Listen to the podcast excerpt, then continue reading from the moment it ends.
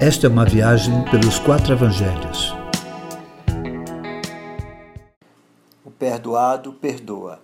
Depois de ter ensinado a importância de cada ser humano, seja adulto, seja criança, e que todos têm valor para Deus, Jesus vai tratar como lidar com o pecado do outro irmão.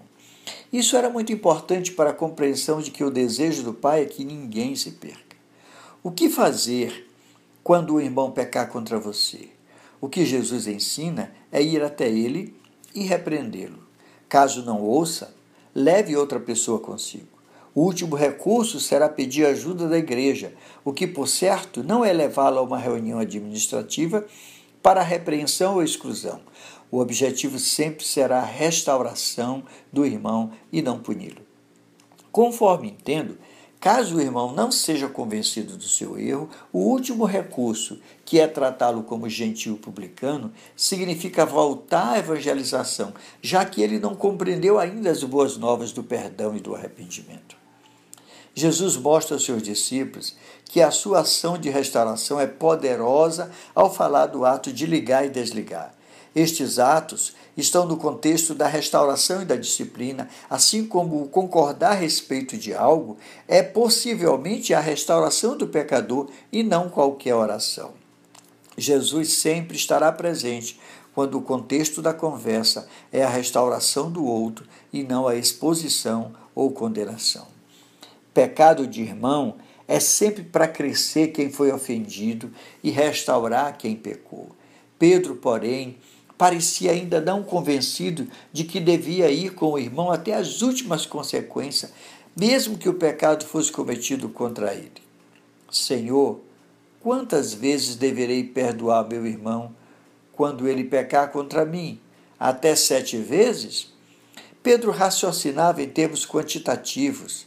E em termos quantitativos, como analogia, Jesus afirma que deveria ser 70 vezes 7. Em seguida, conta uma pequena parábola sobre o reino de Deus. É a história de dois homens, súditos do mesmo rei. Um deles devia ao rei a quantia de 10 mil talentos. Como não tinha com que pagar, ele, sua esposa e filhos seriam vendidos a fim de que a dívida fosse quitada. Porém, este homem se humilha diante do rei e pede generosidade. Tal atitude levou o rei a perdoar-lhe toda a dívida.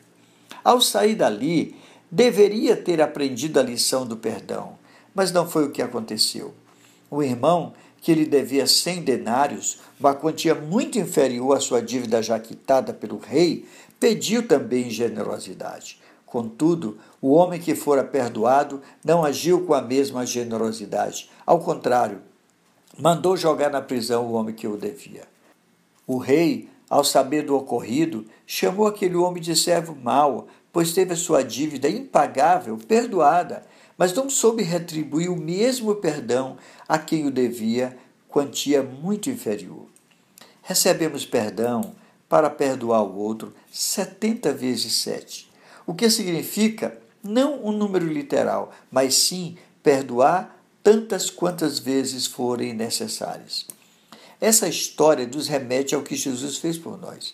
Devíamos uma quantia impagável, mas fomos perdoados, não há mais dívida. Fomos perdoados para perdoar quando ofendidos. Quem recebeu misericórdia, misericórdia deve dar. Quem experimentou liberdade, liberdade deve dar.